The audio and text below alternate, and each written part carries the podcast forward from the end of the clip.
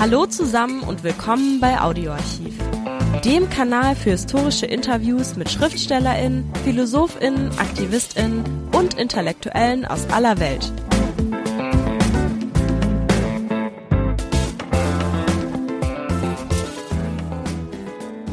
Hallo, Gudrun Krämer ist Islamwissenschaftlerin und leitete bis 2019 das Institut für Islamwissenschaft an der Freien Universität Berlin.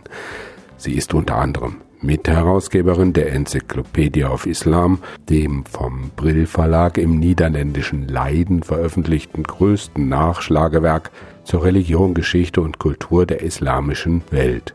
Gudrun Krämer publizierte selbst zahlreiche Bücher zu Fragen des Islam in der Gegenwart sowie zur Geschichte und Gegenwart des Islamismus und Palästinas. Dazu forschte sie über islamischen Antisemitismus und Fragen der Demokratie im Islam. Links dazu in den Show Notes. In diesem Gespräch erläutert Gudrun Krämer die Bedeutung des Koran für die Muslime sowie seiner Rezeption. Ikra, rezitiere, lies, so beginnt die reale Ansprache Gottes an die Menschen durch seinen Gesandten Mohammed. Wie erlernen Muslime den Koran? Welchen Platz hat der Koran in der Öffentlichkeit in Ägypten? Iran oder Marokko? Welche Bedeutung hat der Koran für Islamisten wie die Muslimbrüder? Das Gespräch wurde 2007 aufgezeichnet. Viel Spaß. Frau Krämer, wie erlernt man denn den Koran in der islamischen Gesellschaft? Welche Bedeutung hat er da? Und wenn man geboren wird, dann hat man ja zunächst noch keine Beziehung zum Koran. Wie erlernt man ihn? Also die Bedeutung, das sollte man vielleicht doch vorausschicken, die Bedeutung liegt darin, dass heutige Muslime wie die vergangener Jahrhunderte glauben, dass der Koran Gottes Wort ist. Und vielleicht sollte man da immer wieder innehalten, Gottes Wort ist nicht irgendetwas, sondern Gottes Wort ist nach der Überzeugung der Muslime Wort für Wort die direkte Rede Gottes.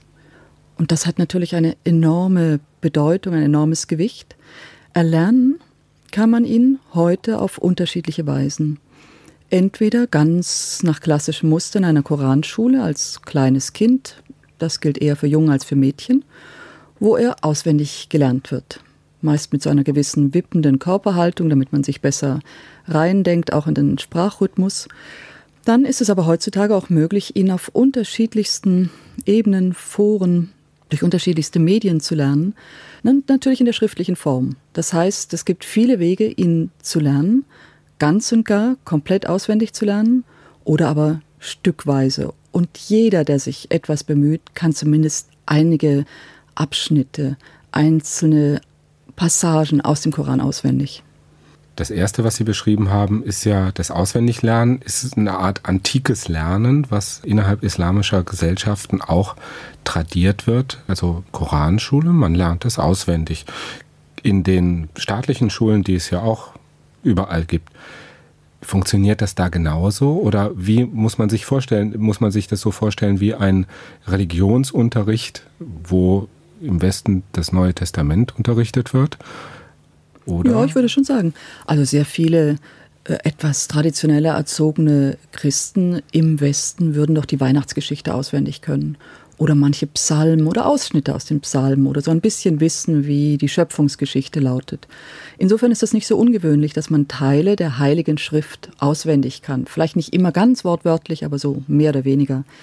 Und dieses Auswendiglernen ist, wie Sie richtig sagen, eine ganz alte Form der Wissensvermittlung, die heute immer noch gepflegt wird. In Saudi-Arabien gibt es einen Wettbewerb, in dem Kinder oder Jugendliche, auch Erwachsene ausgezeichnet werden, die den Koran in alter Weise auswendig gelernt haben.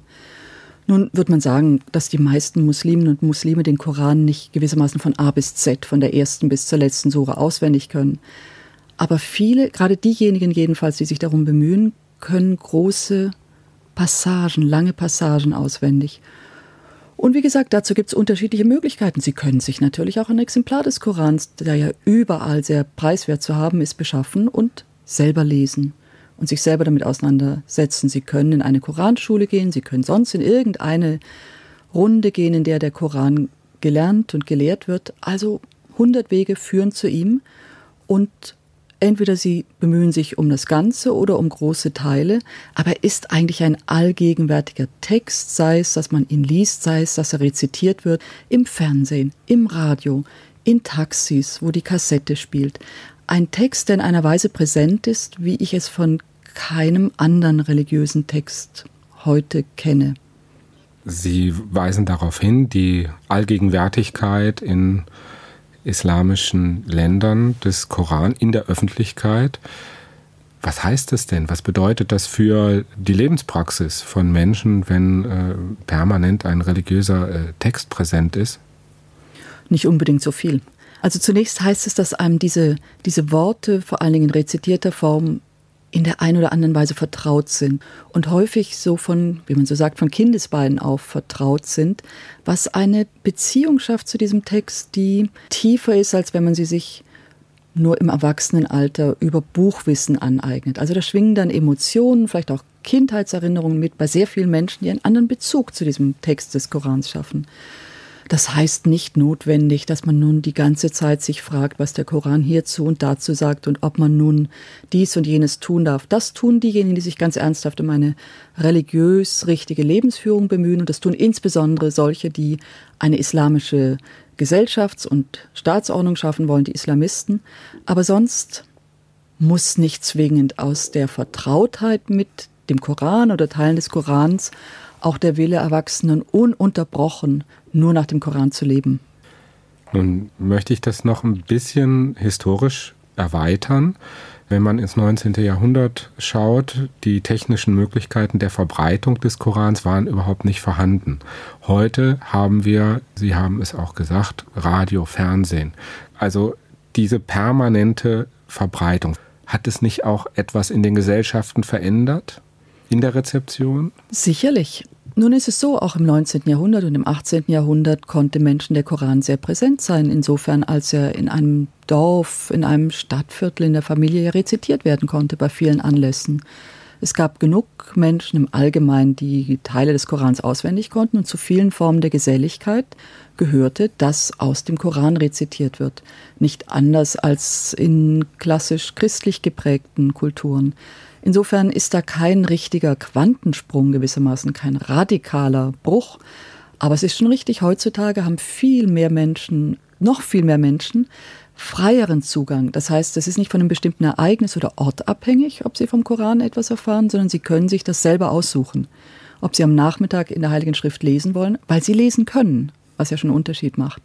Oder ob sie am frühen Morgen den Koran rezitiert hören. Also eine Verfügbarkeit über den Text, nicht inhaltlich, aber im Zugang, die heutige Generation unterscheidet von früheren. Das macht natürlich schon Unterschied und vor allem, worauf ja auch immer wieder hingewiesen worden ist, ist es sehr viel mehr Menschen als früher möglich, sich auch selbst mit dem Koran zu beschäftigen. Das kann ganz unkritisch sein. Nicht jeder, der den Koran regelmäßig liest, ist jetzt gleich furchtbar kritisch. Es kann aber auch kritisch sein und dadurch hat sich der Zugang zu religiösem Wissen erweitert und auch die Zahl derer, die von sich sagen, dass sie durchaus berechtigt sind, etwas zum Koran auszusagen. Das heißt, dass im Zugriff auf den Koran und im Reden über den Koran sich Dramatisches geändert hat. Sie meinen mit der dramatischen Veränderung die Möglichkeit, dass sich zum Beispiel Laienbewegungen wie die Muslimbrüder im 20. Jahrhundert von einer akademischen Auslegungsvariante lösen und versuchen, den Koran so zu interpretieren, dass er der Lebenswirklichkeit der Menschen irgendwie angepasst werden kann. Ja, wobei ich so in diese gängige Schelte der Gelehrten nicht ohne weiteres einstimmen würde. Wir haben in vergangenen Jahrhunderten, wir haben in der Gegenwart genug Religions- und Rechtsgelehrte, die so eine klassische Ausbildung durchlaufen haben, die durchaus nach der Lebenswirklichkeit ihrer Schäfchen gefragt haben. Denn die mussten ja auch auf deren Bedürfnisse zum gewissen Grad reagieren. Also es ist so ein Zerrbild der Religions- und Rechtsgelehrten der Olama, dass sie ganz die Nase im Papier haben und von der Lebenswirklichkeit überhaupt nichts verstehen. Diese Laienbewegungen haben dieses Zerrbild häufig erst entworfen und pflegen es gerne und hingebungsvoll, wobei die Laien selber nicht selten eine recht gute Ausbildung auch genossen haben, also gar nicht so von ferne nur auf den Koran blicken. Das sind nicht alles nur Elektroingenieure, die ohne jede klassische Bildung sich jetzt ganz frisch und unvorbildet über den Koran beugen. Kann man diese Laienbewegung oder diese Islamisierungsbewegung mit dem europäischen Pietismus des 18. Jahrhunderts vergleichen? Ich würde da nicht, nicht allzu weit gehen. Wir haben in der christlichen Geschichte eine ganze Reihe von Laienbewegungen, die sich ganz ernsthaft um ein richtiges christliches Leben bemüht haben. Immer natürlich in Auseinandersetzung mit der Schrift. Wir haben dasselbe als Grundtendenz, als Grundbestrebung in islamischen Gesellschaften. Man kann, glaube ich, sinnvollerweise gewisse Parallelen zwischen pietistischer Erweckung auf der einen Seite und bestimmten Sufi, bestimmten mystischen Bewegungen der Neuzeit ziehen. Ich würde keine Verbindung zwischen Pietisten auf der einen Seite und Islamisten auf der anderen ziehen. Die liegen zu weit auseinander.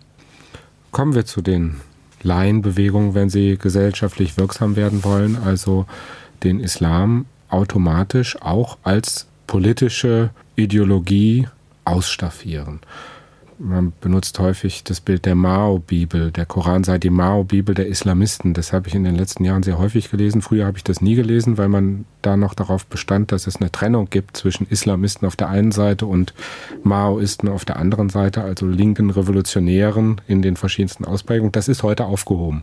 Ist das berechtigt? Also mir ist das relativ neu als Formulierung. Das ist natürlich aus muslimischer Sicht extrem respektlos, wenn nicht schon blasphemisch weil Gott nun mal einen ganz anderen Stellenwert hat als Mao, also so bedeutsam Mao für seine Gesellschaft gewesen sein mag, hat er wohl doch nicht den Anspruch erhoben, mehr als ein Mensch zu sein. Gott aber erhebt diesen Anspruch und Muslime glauben ihm, dass er mehr ist als ein Mensch. Von daher kann diese Parallelisierung inhaltlich natürlich nicht weit führen, das ist ganz selbstverständlich und die Funktion der Mao-Bibel auf der einen Seite und des Korans auf der anderen sind auch unterschiedlich, weil der Koran doch sehr viel weiter geht als die Mao-Bibel, die letztlich doch ein politisches Programm ist. Die Gemeinsamkeit liegt sicherlich darin, dass wir mehr oder weniger junge Leute haben, ihrer Sache hingegeben, die gewissermaßen ein Buch in der Hand tragen und sagen, das enthält die Wahrheit. Das müsst ihr machen. Daran gibt es nichts zu rütteln. Hier sind die Worte, entweder des großen Vorsitzenden oder Gott des Allmächtigen, Barmherzigen, und an denen gibt es nichts zu rütteln auf der Ebene, ja, ist die Verbindung vielleicht durchaus zu ziehen, die Parallele nicht völlig abwegig. Es gibt eine zweite Parallele, die die letzte Zeit immer wieder bemüht wird. Da spricht man von Islamofaschismus und islamfaschistischen Bewegungen oder faschistoiden Islamismus. Was hat das damit zu tun? Naja, oder? das ist vollkommen absurd. Also für sich genommen kann man das nur als völlig abwegig zurückweisen. Gleich geht's weiter mit dem Interview. Zuvor noch der kurze Hinweis.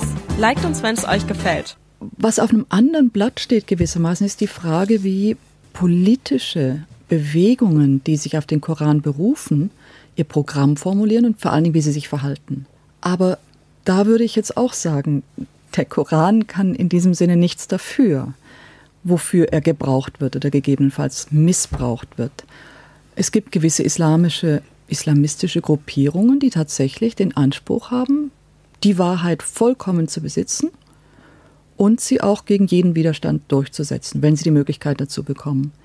Da kann man Parallelen zu einem totalitären Denken und Handeln ziehen. Die Frage ist dann immer noch, welche Machtmittel haben sie und gelingt es ihnen in einer Weise, ihre eigene Ideologie durchzusetzen und zur alleingültigen zu machen, wie es einem Stalin oder einem Hitler doch weitestgehend gelungen ist. Aber Können das steht da, wirklich auf einem anderen Blatt. Können Sie da einige Gruppen nennen? Wer ist das zum Beispiel? Also Sie haben natürlich eine ganze Reihe von Untergrundbewegungen, die keinerlei Offenheit für abweichende Meinungen haben, ob das nun die Taliban sind oder ob das äh, militante Untergrundgruppierungen in Algerien oder Ägypten sind. Sie alle glauben, dass sie die Wahrheit haben und dass man diese Wahrheit gegebenenfalls auch gewaltsam durchsetzen muss. Aber keine dieser Gruppen war und ist in der Lage, ein totalitäres System aufzubauen, weil ihnen einfach die Machtmittel dazu fehlen. Wir wissen alle, dass Afghanistan unter den Taliban ein hochautoritäres System war, aber ich würde mich nicht dazu verleiten lassen, von einem totalitären zu sprechen, weil ein totalitäres System einfach noch ein bisschen mehr braucht, als die Taliban an Machtmitteln zur Verfügung hatten und auch in einer anderen Gesellschaft greift als etwa der afghanischen. In Ägypten gibt es keine Gruppe, die in der Lage wäre, ihren islamistischen Anspruch totalitär durchzusetzen. Das erlauben die Verhältnisse nicht. Die Verhältnisse sind nicht so. Jetzt benutzt man diese Vergleiche, die wir jetzt so ein bisschen aufgeschlüsselt haben, immer gerne, um sich das erklärbar zu machen. Hier vor allen Dingen erklärbar zu machen, ja, das ist ja wie. Was ist denn so anders, dass man es einfach stehen lassen muss im Verhältnis dieser politischen Rezeption des Korantextes? Ich würde grundsätzlich sagen, die Überzeugung von gläubigen Muslimen, dass es die direkte Rede Gottes gibt, die für alle Zeiten gültig ist und nur noch unterschiedlich verstanden werden kann, aber in ihrer Substanz nicht angegriffen werden kann, ist etwas Besonderes. Zweitens die Auffassung, dass diese direkte Rede Gottes an die Menschheit, Gottes Wort, alle Bereiche des Lebens erfasst und dass es nichts gibt, was in dem Sinne ganz profan wäre, weil alles relevant ist. Das ist auch etwas Besonderes. Und drittens die Auffassung, dass dieses Gotteswort auch in einer historischen Phase verbindlich gelebt wurde, sodass wir auf Erden ein Modell haben für die richtige islamische Gesellschaft. Ein Modell, das von Mohammed und seinen Zeitgenossen und den ersten Generationen von Muslimen regelrecht verkörpert wurde. Sodass man nicht einfach eine Utopie hat, die ins Paradies projiziert wird, sondern ein Modell, das auf Erden verwirklicht wurde. Das ist auch etwas Besonderes. Jetzt sage ich mit Absicht etwas Besonderes, weil ich nicht glaube, dass es notwendig ist, dass etwas ganz einzigartig sei, um beachtenswert zu sein. Es ist aber etwas Besonderes, etwas Eigenes, was nicht einfach gleich identifiziert werden kann mit etwas, was wir jetzt aus unserer europäischen Geschichte kennen. Wobei unser Blick ja auch eng ist. Es wäre ja auch interessant zu sehen, ob Indien oder China oder Japan nicht vergleichbare Phänomene hervorgebracht haben. Aber so weit reicht dann unsere Erfahrung, unsere Vorstellung meist auch nicht.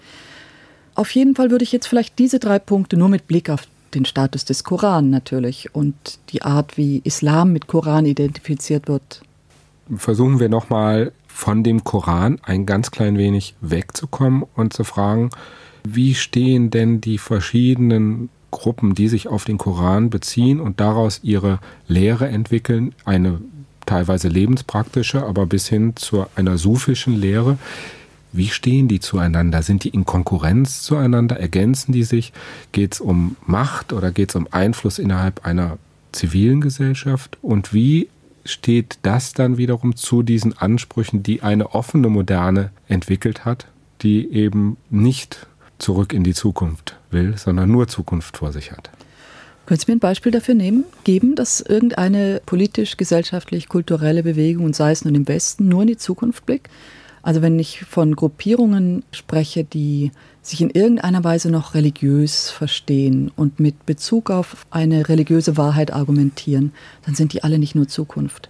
Dann wollen die alle an diesem Anspruch auf Wahrheit festhalten. Ein gläubiger Mensch muss an eine gewisse Wahrheit glauben, sonst schwimmt er völlig. Dann ist es ja ganz beliebig, woran er glaubt. Also auch für einen christlichen Gläubigen kann doch nicht nur die Zukunft und nur die Streitkultur und nur das Hinterfragen aller Aussagen konstitutiv sein. Also das kann ich mir einfach nicht vorstellen. Ich glaube, es ist auch nicht wahr. In der islamischen Welt ist es selbstverständlich so, dass Gruppen, die den Koran unterschiedlich verstehen und unterschiedliche Konsequenzen für ihr eigenes und fremdes Leben daraus ziehen, in Konkurrenz zueinander stehen. Häufig erkennen sie sich nicht gegenseitig an als legitimer Ausdruck religiösen Strebens und Lebens. Manchmal sagen sie, es gibt unterschiedliche Wege zu Gott zu finden, dies ist meiner und ihr habt einen anderen. Ganz selten gehen sie so weit zu sagen, quasi lasst 100 Blumen blühen und 100 Wege begangen werden, alles führt irgendwie dann doch zum rechten Ziel. Im Vordergrund steht meist auch eine gewisse Konkurrenz, sodass Sufi-Bruderschaften in gewissem Umfang zueinander in Konkurrenz stehen. Islamistische Gruppen selbstverständlich mit anderen islamistischen Gruppen konkurrieren. Das gilt innerhalb eines Landes, wenn sie meinetwegen die Muslimbruderschaft haben und militante, radikalere Gruppierungen, dann haben die zwar ein gemeinsames Fundament, die reden alle vom Koran und der Sunna des Propheten, aber als politische, als gesellschaftliche Kräfte, Akteure sind sie Konkurrenten. Sie stehen in einer gewissen Konkurrenz zu dem, was man religiöses Establishment nennt, Wobei es dann selbstverständlich auch wieder Überschneidungen gibt. Das Establishment ist nicht durchwegs anti-islamistisch und die Islamisten sind nicht durchwegs anti-establishment. Aber im Prinzip ist es ein Wettbewerb um Anhänger, um Glaubwürdigkeit und deswegen auch in gewissem Sinn um Einfluss. Ich würde nun nicht so weit zu gehen, jeden Islamisten nun in erster Linie wieder als machtpolitischen Akteur zu sehen und zu sagen, die reden zwar von Gott, aber es geht ihnen nur um die Macht. Natürlich, wenn Sie dafür Beispiele finden. Ich glaube, dass man das ganze Phänomen verkennt, wenn man es darauf reduziert, weil man dann nicht erklären kann, warum sich Menschen für islamistische Gruppierungen engagieren, wenn es ihnen nur Nachteile bringt. Verfolgung, Diskriminierung, Gefängnis. Wenn das nur um Macht ginge, würde das keiner tun die islamistischen Gruppen oder die sich selbst als Islamisten verstehenden wollen also nicht nur um die Macht ringen, ja, um die Errichtung eines islamischen Staates, sondern welche anderen Ziele haben Islamisten. Also ich, ich, glaube, im Moment reden Sie jetzt nur von denjenigen Islamisten, die als Gruppe auftreten mit dem Anspruch, ein politisches Projekt durchzusetzen. Das ist ein Ausschnitt aus der breiten islamistischen Szene, aber ein sehr wichtiger. Natürlich geht es denen um die Macht. Worum sollte es ihnen sonst gehen? Allen anderen politischen Bewegungen geht es auch um die Macht. Sie konkurrieren mit rivalisierenden Islamisten, sie konkurrieren mit Nationalisten und mit Rechten und mit Linken und mit solchen, die einfach nur an der Seite des Präsidenten oder des Königs oder des Emirs oder des Scheichs stehen. Natürlich geht es ihnen um die Macht. Aber in dieser islamistischen Szene sind ja auch sehr viele Leute, die nicht unmittelbar in einer politischen Bewegung aktiv sind, sondern die glauben, dass der Islam ein eigenes Projekt ist und dass sie eine Mission haben. Und diese Mission besteht darin, in ihrer eigenen Gesellschaft möglichst viele Leute gewissermaßen auf den rechten Pfad zu bringen. Das ist ein Anliegen. Das kann in einer zivilgesellschaftlichen Richtung und Organisation vertreten werden. Das kann in einer Bürgerbewegung vertreten werden, soweit der Staat überhaupt Bürgerbewegungen zulässt. Es kann in einer politischen Organisation vertreten werden. Niemals würde ich inhaltlich eine Parallele zwischen den Grünen auf der einen Seite und Islamisten auf der anderen ziehen. Das wäre abwegig. Aber als Bewegung gibt es gewisse Parallelen, weil hier Leute sind, die eine bestimmte Idee sich zu eigen gemacht haben. Die Grünen nicht eine religiöse, aber doch eine, die eigentlich auch eine gewisse Art von Heil verwirklichen soll. Den Planeten retten und die Zukunft. Und das kann man auf unterschiedlichen Foren in unterschiedlichen Zusammenhängen tun und es bleibt die Absicht auf der einen Seite Menschen für diese Idee zu gewinnen, für dieses Anliegen und natürlich auch den Rückhalt zu finden, um genug Macht zu haben, um das durchzusetzen. Inwieweit hat sich diese islamistische Bewegung, der Ludwig Ammann spricht von islamischem Erwachen, eine Erwachensbewegung, inwieweit ist sie eine Reaktion auf die Auseinandersetzung zwischen dem Westen und den islamischen Ländern? Oder ist es eine Bewegung, die sozusagen ihre Tradition und Verwurzelung im islamischen Kulturraum selber hat. Das ist ja kein Widerspruch. Die Auseinandersetzung mit dem Westen ist absolut grundlegend. Ein Großteil dessen, was von Islamisten heute gesagt wird, ist entweder direkt oder indirekt die Antwort auf das, was sie aus dem Westen auf sich zukommen sehen. Sei es, dass sie meinen, vom Westen aggressiv unter Druck gesetzt zu werden, sei es, dass sie glauben, dass da gewisse Herausforderungen auch positiver Art kommen. Es ist in dem Sinne Reaktion.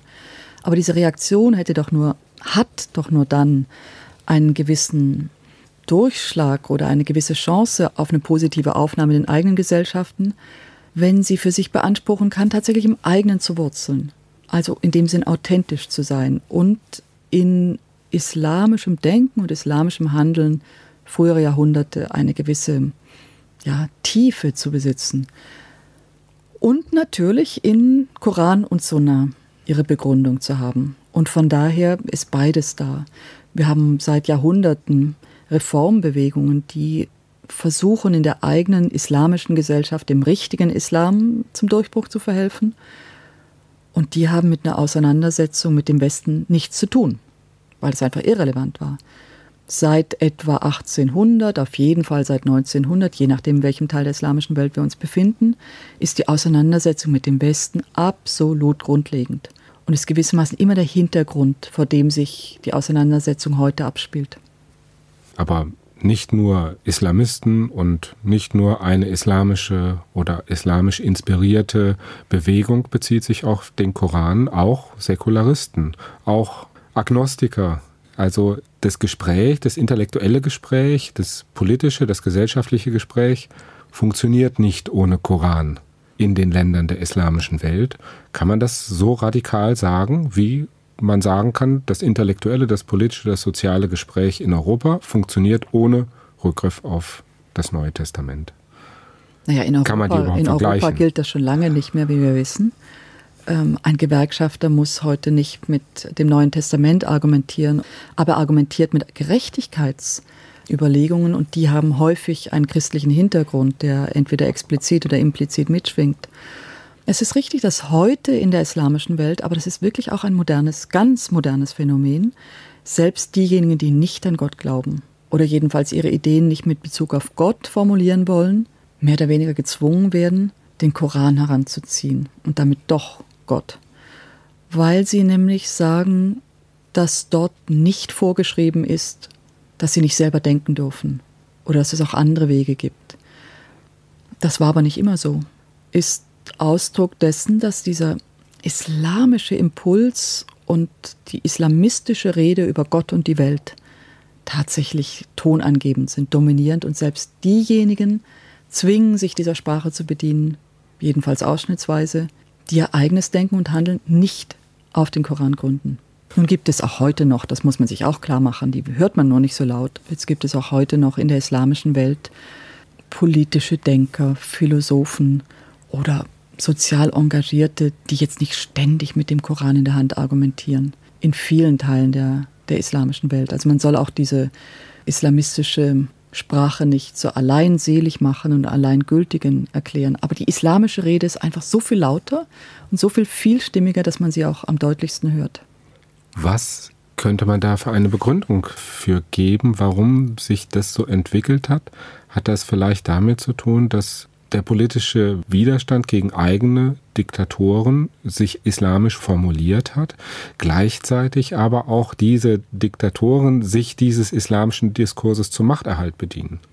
Ja, aber das sind ja beides wieder nur Symptome derselben Sache. Was ist dann die Ursache? Ich finde das schwer zu sagen. Also zum einen ist es so, dass tatsächlich in der islamischen Welt oder sagen wir mal genauer in Nah- und Mittelost eine Säkularisierung nicht stattgefunden hat sodass kein Punkt gab, in dem maßgebliche Intellektuelle, Politiker, soziale Aktivisten gesagt hätten, die Vernunft ist die Grundlage unseres Denkens und auch die Religion wird gewissermaßen vor diesen Richtertisch der Vernunft gezogen. Das hat es nicht gegeben als breite Bewegung.